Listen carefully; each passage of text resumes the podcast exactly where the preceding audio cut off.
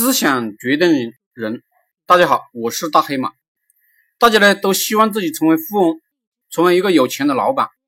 可是呢，如何才能成为老板呢？这完全是由你脑袋里的思想啊决定的。招聘网站上有年薪一百万招不到人的工作，招聘总经理的为你为什么不去应聘呢？因为你脑袋里没有货，故而呢你做不了这份工作，你就赚不了这个钱。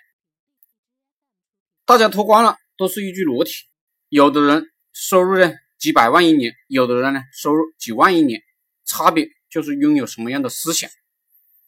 穷人变富也非常简单，就是呢你砸锅卖铁去学习牛人的智慧与思维就行了，但呢你不去做，因为你习惯性的生活在穷人的思想里，你被自己的思想奴役了。如果你习惯性的关注那些年赚一个亿、一百个亿的人的思想、言论、行为，你去学，慢慢的呢，你就能年赚一百万了。但这有点不现实，因为呢，经济基础特别差的人呢，是理解不了经济基础非常好的人的言论与行为的，或者说要花太长的时间去理解、去实践。你还没有赚到钱呢，就饿死了。打个比方，你是一个小学生，你很难理解博士生的课程的。但你你是小学五年级的学生，你努力一点，其实是可以理解初中一年级的课程的。所以呢，我建议大家关注比自己收入高一个数量级的人的言论与行为，学过了之后呢，我们再去关注更高一个级别的人的言论与行为。低层人士与高层人士。对社会的看法是完全不一样的。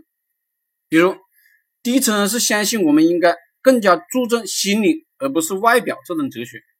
低层人士呢，经常被这些不实用的思想麻痹，而高层人士直接与外表好看的人交往。高层人士直接展示自己的本能，突破自己的财务边界。首先呢，要突破自己的思想边界。变富难。就难在你要不断的否定自己的想法。